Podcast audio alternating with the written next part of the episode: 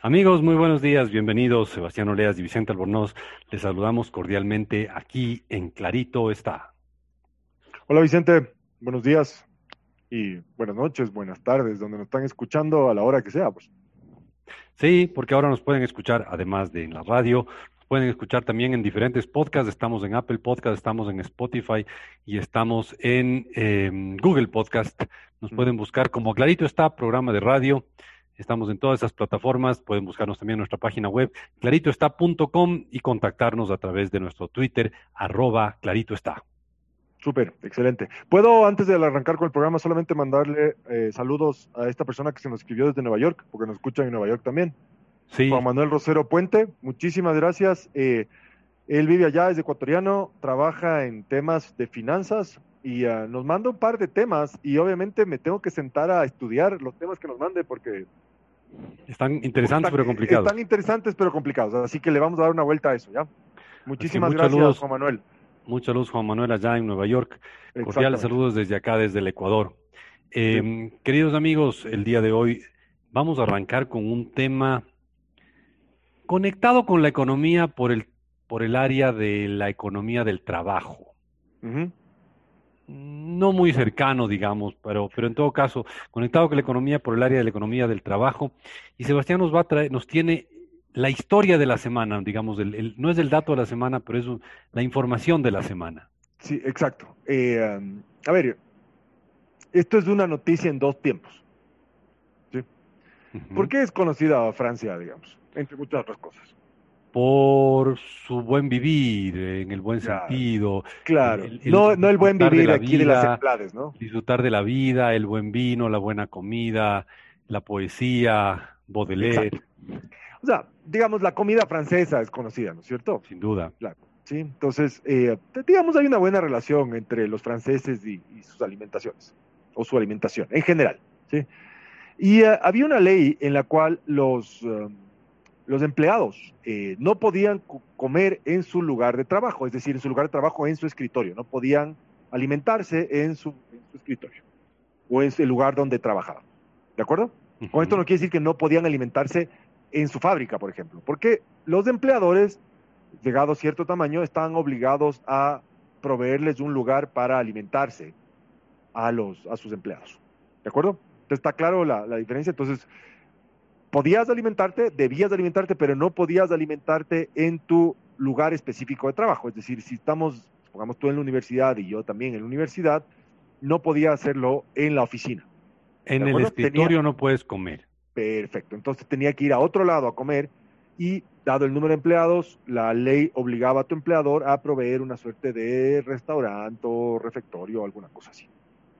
Pero, pero la pandemia obliga. Y hace un par de semanas, creo que es una semana atrás, el Ministerio del Trabajo y el Ejecutivo en Francia cambiaron esta ley.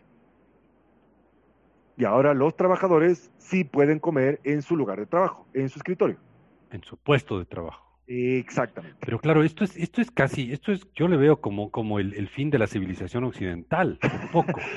A ver, los franceses hacían la pausa, interrumpían su trabajo, se levantaban del escritorio y se iban a comer en un sitio adecuado para comer, con cubiertos, con pan, con vino y con comida sabrosa. No sé, si no sé si todos hacen eso. Esto creo que es un mito, Vicente. Así es como un mito. No creo que todo el mundo. Pero, pero, pero, se levantaban del puesto. Ya, muy bien. A un este sitio adecuado para comer. Perfecto, ya, eso es. Si uno ve un poco las historias, el Ministerio del Trabajo dice que no, lo que pasa es que el lugar de trabajo no era un lugar apropiado, porque además no es un lugar muy limpio. Pero como dije, la pandemia obliga. Entonces, cambia la ley por dos razones. Uno, es difícil en los lugares de alimentación establecidos por las empresas que los trabajadores mantengan esta distancia social y uno no puede comer con mascarilla. Entonces es como medio imposible. Entonces, eh, un tema de reducir el contagio, digamos, en estos espacios comunes de alimentación. En pocas palabras, los franceses tuvieron que renunciar a la elegancia de ir a comer en un sitio específico para comer, porque la pandemia les obligó a renunciar a ese elemento central de la civilización occidental. claro, yo, creo que, yo, yo, creo que estoy aquí un poco sesgado por obvias razones y encuentro es caricaturizar lo que es. Pero bueno, podemos explicarle esto en otro momento. Sí, no, pero me parece interesante porque resulta que Francia renuncia a que cada uno vaya a comer en el sitio adecuado para comer. Exactamente. y ahora las personas pueden comer en... Exactamente. Entonces, las personas pueden comer en su lugar de trabajo donde efectivamente sí pueden mantener el distanciamiento social y evitar el contagio, quizás con espacios más abiertos. Y más aún, esta normativa o la justificación que hacen las, las personas del Ministerio de Trabajo francés, porque leí algunos documentos, es que básicamente por la pandemia estos espacios de trabajo están más desinfectados y libres de virus que los espacios adecuados de alimentación anteriores. O sea, es mejor que es más, está más limpio tu escritorio que el comedor de la, empresa. Y así, si comes en tu escritorio, tampoco tienes. Y no solamente por el distanciamiento social. De, atreverte a ir a un restaurante francés y comer ahí con pan y vino. Correcto, pero con gente al lado tuyo. Exactamente. Entonces, es interesante, pero una norma tan, tan, tan central, pues, para la, la, la, la Francia del, del buen comer. Claro, pero no creo que sea el fin de la. Se ha esfumado por la pandemia. Esto es, es el adaptarse. la, sociedad se adapta a, lo que, a lo que te queda, ¿no? A la. exactamente, a lo que tienes que hacer. A lo que tienes que hacer. Entonces, eso no sé si es que entra dentro de la categoría de dato de la semana. Pero bueno, es la anécdota de la semana. Podremos inaugurar un nuevo, un nuevo segmento.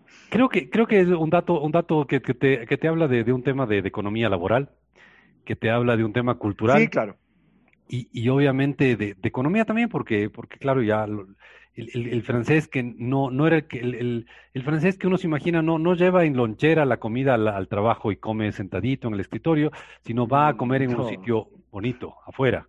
Tal vez es una caricatura de los franceses, pero hasta eso. Creo que ha cambiado mucho, creo que ha cambiado, creo que ha cambiado mucho incluso el, el ritmo, digamos, de trabajo con las nuevas generaciones también. Bueno, los franceses tienen fama de ser muy trabajadores. Son casi trabajólicos. Esa fama tienen. Tú que tienes tanto... Ya podemos entrar a discutir el tema de la productividad. Correcto. Después podemos discutir algo de la productividad. Sí. Pero sí, sí, claro. Lo que sí también tiene leyes muy estrictas, y aquí lo digo, eh, por ejemplo, hay una ley en la que dice que tu empleador no puede enviarte correos electrónicos del fin de semana y fuera de las horas de oficina. Sí, sí, sí. Si llegara, si llegara a hacerlo, estás trabajando sobre tiempo. Ah, ok, si recibes mails o no, ok. Ya, de acuerdo. Claro. Imagínate tú, imagínate tú eso en este país. Es impensable. Pero bueno, muchas gracias Sebastián por el, el, eh, el dato de la semana, eh, que es al final un dato que podríamos verlo de diferentes maneras, pero en todo caso nos habla de cómo los franceses han tenido que cambiar normas que parecerían que no iban a cambiar inamovibles, ¿no es cierto? Por la parte de la cultura, ¿no es cierto? Parte de la cultura, pero tuvieron que adaptarse, hasta eso tuvo que adaptarse a, em, a la pandemia, ni más ni menos. Claro, ahí podrían eh, igualarle, igualarle o añadirle a libertad, igualdad y fraternidad y salud. Pero bueno, un interesante dato de la semana, Sebastián, muchas gracias. Y con esto pasamos a el tema de la semana. Y el tema de la semana es lo renegociable con el Fondo Monetario. Claro, ¿qué puedes negociar y qué no vas a negociar? O lo, cuáles son los no negociables. ¿Podrías negociar con el Fondo Monetario? ¿Podrías, a ver, no negociar, renegociar con el Fondo Monetario? Claro. Pongamos en contexto, o sea, creo que todos nuestros oyentes saben que tenemos un acuerdo con el Fondo Monetario Internacional, en el cual el Fondo Monetario Internacional nos presta plata y nosotros tenemos que realizar algunos cambios estructurales, ¿no es cierto? A ver, tenemos un acuerdo con el Fondo Monetario Internacional que fue firmado por el gobierno actual. Y ese acuerdo eh, tiene una duración de cuatro años. No, era, claro, era como tres años y un poco más de meses. ¿Te acuerdas que era una de En todo caso, es un acuerdo que va a durar buena parte del, o al menos casi la primera parte del próximo gobierno. Sí. Entonces, es un acuerdo que se va más allá de la duración del gobierno de Lenin Moreno y que va a durar durante el gobierno de Arauz Lazo o Pérez, sea cual sea quien termine siendo electo el 11 de abril. ¿Podemos mandarles un mensaje a la conciencia? Sí, claro. A ver, señor Lazo, señor Pérez, ya, o sea, ya, muestren un poco de madurez. Y a la gente del CNE también que hagan lo que tengan que hacer, ¿no es cierto? Ya. Pero bueno, el hecho es que tenemos un acuerdo con el Fondo Monetario y ese acuerdo va a durar hasta la primera mitad del próximo gobierno. Y los tres candidatos que están opcionados a llegar a la segunda vuelta y, y por lo tanto a la presidencia de la República, los tres han dicho como que fuera un gran mérito, que van a renegociar el acuerdo con el Fondo Monetario. Y la pregunta que queremos hacernos hoy día y que la vamos a analizar más a fondo luego de, la, de una pausa que haremos en un momento, la pregunta que queremos hacernos hoy día es, ¿será renegociable lo que tenemos acordado con el fondo? ¿Qué puede renegociar? ¿Qué de lo que tenemos acordado con el fondo es renegociable y qué no es renegociable? Ya, muy bien. Entonces, con, ese, con, esa, con esa pregunta, nos hacemos esa pregunta eh, de si es que será renegociable lo que está acordado con el fondo y de lo que está acordado con el fondo, ¿qué? qué parte es y qué parte no es renegociable. Perfecto. Y con eso, amigos, les dejamos, volvemos luego de una corta pausa.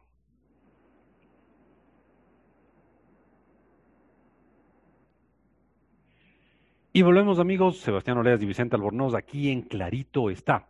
No se olviden amigos que ustedes nos pueden escuchar en Radio Democracia los días viernes a las 9 de la mañana 920 eh, AM y Radio EXA 92,5 FM en la ciudad de Quito. En la ciudad de Guayaquil, los días viernes a las 13 horas 30 en Radio I99, 98,9 FM. Y en la ciudad de Cuenca, los días domingos a las 7 de la mañana en La Voz del Tomebamba, 102.1 FM y 1070 AM.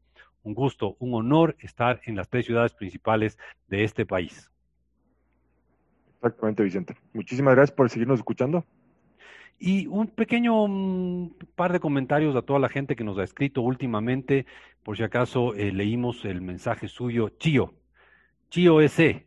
Muchas gracias por su mensaje. Dice, si tan solo los ecuatorianos tuviéramos clara la película de lo que significa sacar plata del Banco Central, nadie, pero nadie votaría por él. Uy, par de palabras que no puedo citar y se refiere a un candidato. Escuchen, por favor, a Clarito está. Y hace un link a nuestro, eh, nuestro nuestro eh, podcast en Spotify. Muchas gracias, Chío. Qué gentil comentario el suyo. A Corina Paiva. Corina, gracias. Nos hace una crítica, pero tiene razón. Vamos a seguir su, su idea de la crítica que nos hace, pero tampoco voy a contar a todo el mundo que nos critica, por si acaso. Eh, a, a Fénix, mil gracias. Gentil, muy gentil su comentario. Y lo mismo para Gustavo, que le ha gustado nuestro programa y que más bien le ha generado un montón de preguntas. Qué bueno. Sí, gentiles los comentarios, muchísimas gracias. Em, Sebastián, decíamos qué será renegociable y qué no será renegociable con el Fondo Monetario entre el, en el acuerdo que tiene el Ecuador firmado con esa institución. Exactamente. Y yo creo que es más interesante hacer el análisis desde lo negativo. O sea, de todo aquello que está en el acuerdo ¿Qué es lo que no puedes tocar? No se que no se podrá renegociar. Ya, perfecto. Eh, ¿Y qué significaría, y qué significaría eh, insistir en renegociar alguno de esos temas? Eh, o sea, cuando decimos no se puede renegociar, ¿qué implica si es que tú, como presidente de la República, te plantas y dices, yo quiero renegociar también esos temas? Entonces, si es que uno se pone a revisar el acuerdo con el Fondo Monetario, que por cierto está un link al acuerdo con el Fondo Monetario está en nuestra página web. No van a encontrar nuestro programa eh, hasta el día lunes, este programa, el, audio del programa, pero el link al acuerdo con el Fondo Monetario pueden encontrarlo en nuestra página web. Em, y el acuerdo tiene un montón de temas, toca un montón de temas. Eh, y ahí uno dice, bueno, de esos temas, ¿qué podrá renegociarse y qué no? Y en realidad, si es que uno lee con atención el acuerdo, eh, y, entiende la lógica del, de cómo funciona el Fondo Monetario, ¿no? Que el Fondo Monetario es una institución en la que hay una mezcla de diplomáticos con economistas, con banqueros, algo así, ¿no? Eh, sí, es una mezcla de políticos, diplomáticos, banqueros. Y, banqueros, claro. Eh, son, son son interesantes los, Es una forma de decirlo. Esa mezcla los hace interesantes a la gente del Fondo Monetario, pero son, son gente acostumbradas a negociar. Y por lo tanto, en la práctica, muchísimo de ese acuerdo se podría renegociar y no es un mérito. Si es que un candidato a la presidencia se para eh, frente a una multitud y dice, yo voy a renegociar el acuerdo con el Fondo Monetario, no está diciendo nada. Porque el Fondo Monetario, como buenos diplomáticos, porque ahí le sale la, la, faceta diplomática a la gente del Fondo Monetario, están acostumbrados a negociar todo el tiempo. Entonces, que alguien anuncie que va a renegociar con el Fondo Monetario debería despertar en nosotros un bostezo. Cacho viejo. Pues, ¿qué, mérito tiene? Sí, claro. De hecho, eso es lo que siempre hace el Fondo Monetario. Claro, o sea, ¿qué mérito tiene? Va a renegociar. Ah, negocia y renegocia, sí, qué bien. Sí, negocia y renegocia, exacto. Entonces, eh, no, no tiene ningún mérito anunciar que vamos a renegociar. Ahora, de todo lo que tiene ese acuerdo, ¿cuáles serían los puntos intocables? ¿Cuáles son? A ver, vamos a ver. El acuerdo prevé una reforma tributaria que aumente impuestos que le haría el próximo gobierno. O sea, eso es parte del acuerdo. Correcto. Pero es un tema 100% renegociable. Si tú te sientas frente al Fondo Monetario y ya vamos a ver qué, qué, argumentos tienes que ponerle al frente, no van a tener ningún problema en que no hagas el aumento de impuestos. ¿Qué te van a decir? Fresco, no aumente. Sí, yo creo que sí. Depende de qué aumentos, argumentos Claro, ¿no? claro, por supuesto. ¿Y qué alternativas presentes? El acuerdo contempla una reducción del gasto público.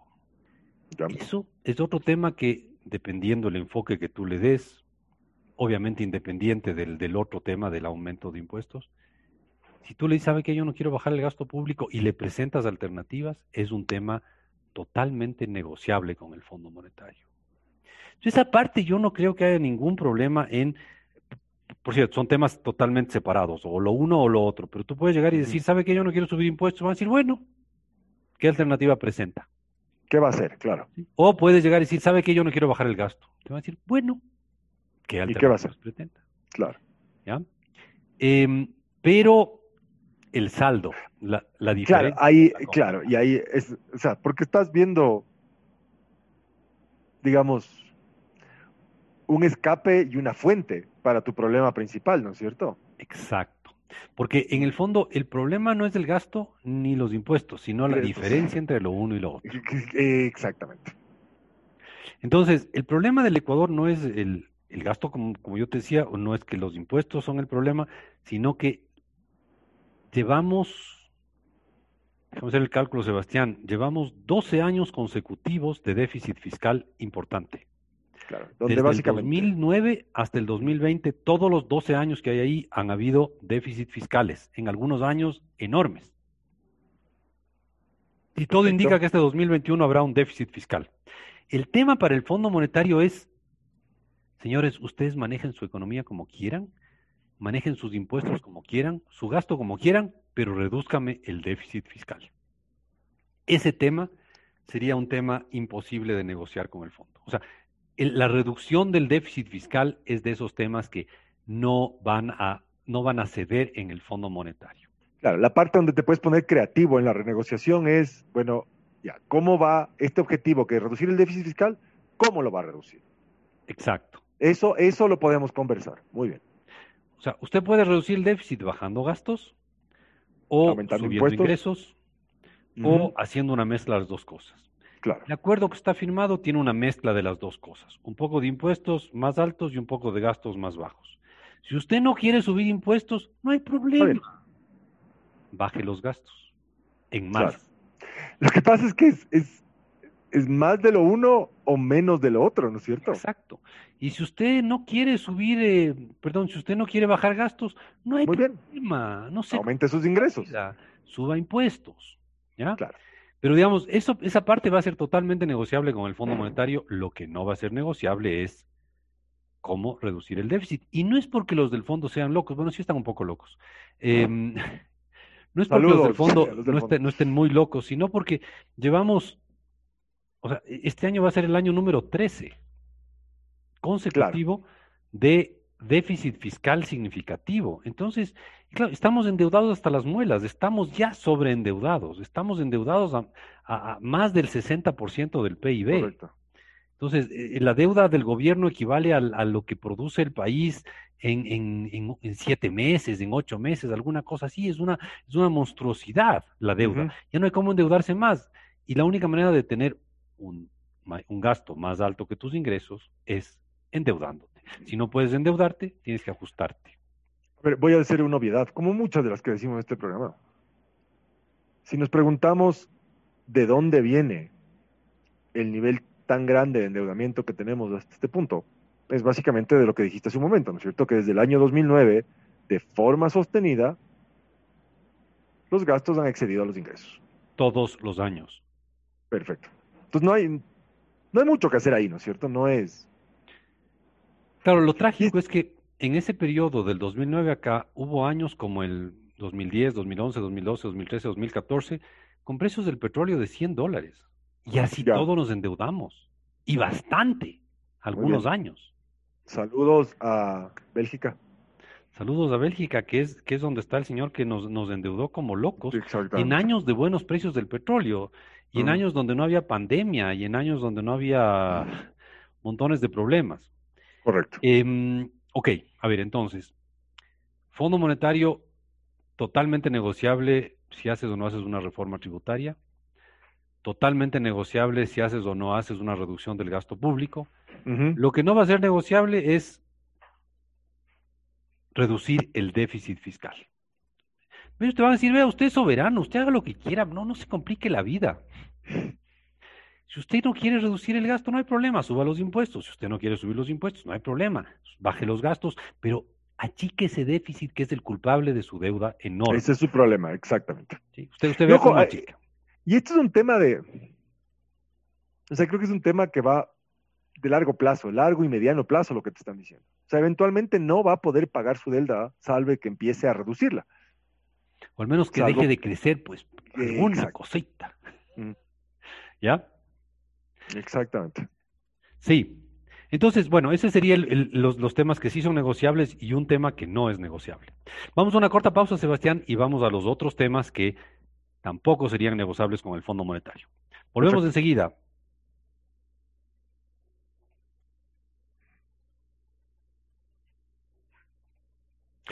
Volvemos amigos, Sebastián Oleas y Vicente Albornoz aquí en Clarito está en nuestro tercer segmento de este programa de hoy.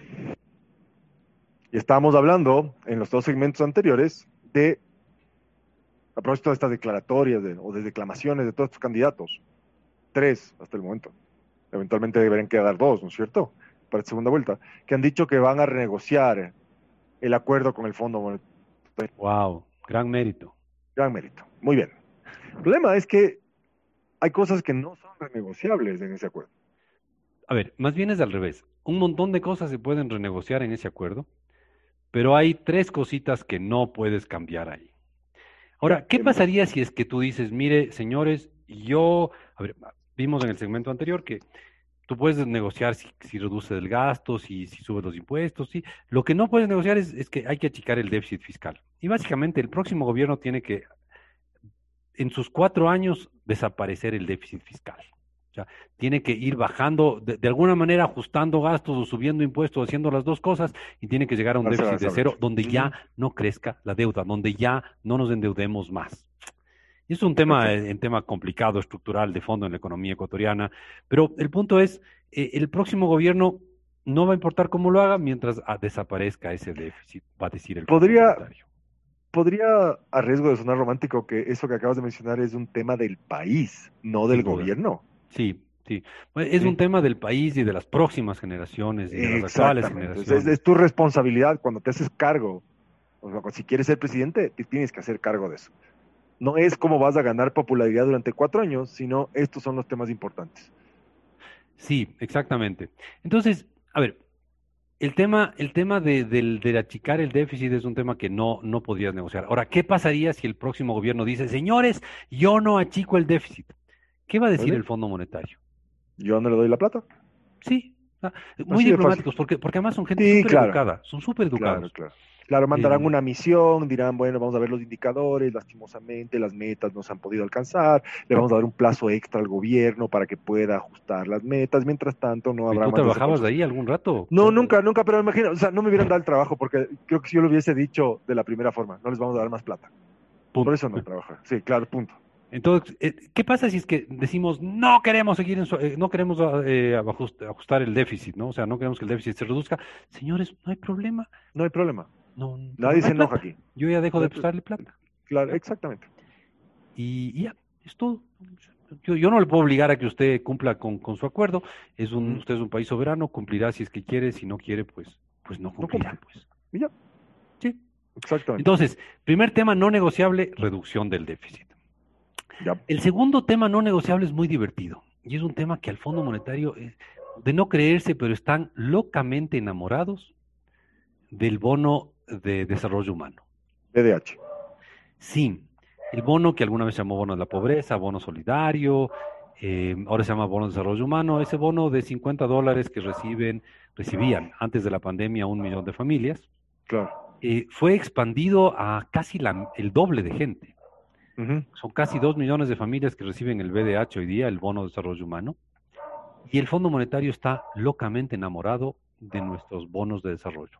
De nuestros bonos, que el más grande es el bono de desarrollo humano, pero hay Claro. una serie de otros bonos no, no más, más grandes unitariamente hablando, pero reciben mucho menos gente. Mucho menos personas, claro. Y el Fondo Monetario nos ha pedido que aumentemos la cantidad de gente que recibe eso. Ya. Yo creo que ese es otro tema, y bueno, estoy diciendo yo un poco especulando, es otro tema que tampoco va a ser negociable.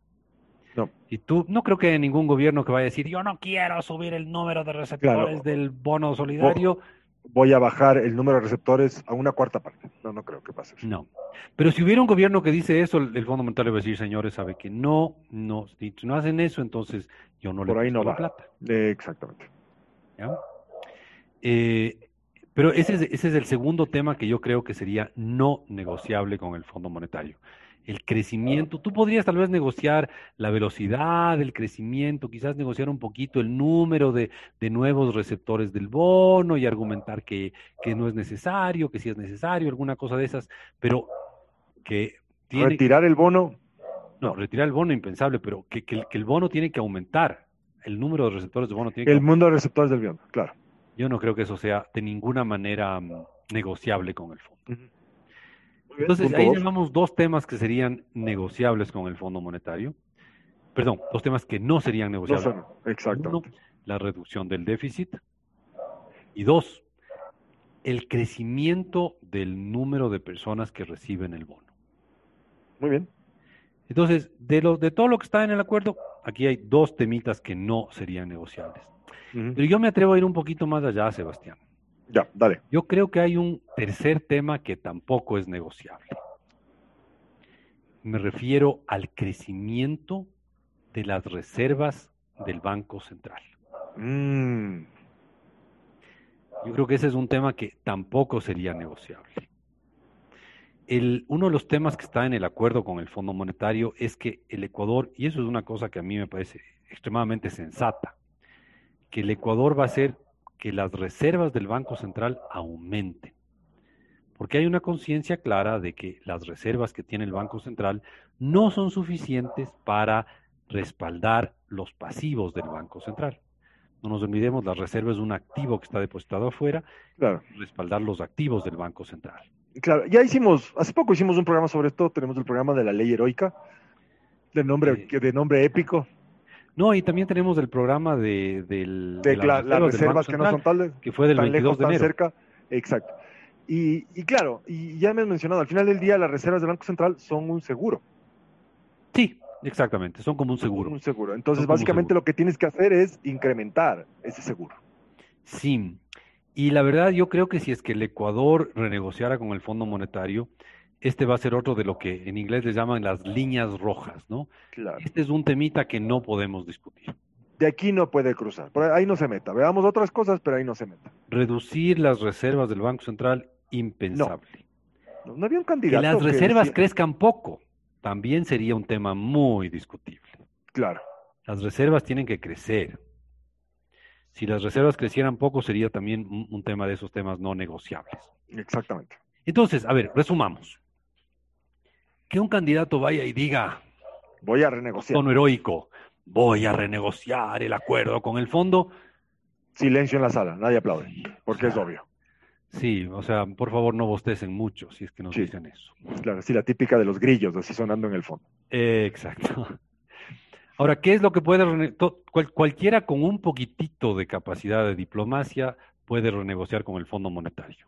No es ningún mérito renegociar con el Fondo Monetario porque está llenito de un montón de señores que tienen una, una vena diplomática.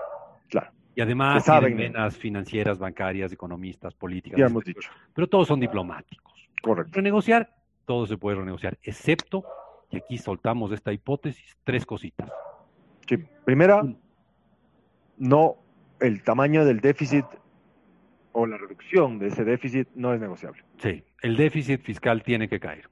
Perfecto. No hay vuelta que darle. Usted verá cómo lo hace, pero tiene que caer. Sí, negociemos la forma, pero el resultado final, No. reducción del déficit. Segundo, El, el número de beneficiarios del bono de desarrollo humano en particular tiene que crecer. tiene que crecer, exactamente. Ah, poder- podría renegociarse cuánto crece en la velocidad. La tasa de que- crecimiento quizás y cuánto da, cuánto un año, cuánto eso podría conversarse, pero tiene que crecer. Y tercero, Eh, el aumento de las reservas del Banco Central. sería absurdo que las reservas del Banco Central no crezcan Claro. cuando hay un déficit de reservas que al ojo está en unos 5 o 6 mil millones de O sea, dólares. estamos a mitad de camino de lo que se requiere. Exactamente. Entonces, negociar con el Fondo Monetario, facilito. Muchas cosas se pueden renegociar, plazos, tiempos, duraciones, pero le sirve, esas- le sirve al, al gobierno porque saque fotos para negociar, le, le sirve para apoyar sus bases, muy bien, qué valiente, nuestro presidente se enfrenta a este, lo que sea, saca la foto, pulpo de medio- tentáculos malvados del capitalismo. eh, exactamente, del, del, ca- del- del capitalismo transnacional, Ih, buena. muy bien, y de los poderes fácticos globales, ya, muy bien, puedo seguir hablando, muy bien, ya, creo que tenemos que ir cerrando porque si no podría seguir añadiendo estas cosas. Así que no, amigos, renegociar con el Fondo Monetario no es ningún mérito. Hay tres cositas que es imposible pensar en renegociar. Y si insistimos en, en esas cosas, no cumplirlas, el Fondo No Monetario, plata. con una sonrisa, con mucha educación, sin levantar la voz, nos dirá, Con mucha diplomacia nos dirá, no hay plata. sí, señores, no hay problema, son soberanos, hagan lo que quieran, pero yo tampoco les voy a prestar la plata. Eh, exactamente. Y con esa, con esa última frase, Sebastián, ha sido un gusto verte esta semana. Espero Igualmente, que Vicente. nos hayan escuchado. No se olviden que estamos en Radio Democracia en Quito, en Radio I99 en Guayaquil, en La Voz del Tomebamba en Cuenca y además estamos en podcast en diferentes plataformas. Visítenos en claritoestá.com. Muchísimas gracias, Vicente. Un abrazo.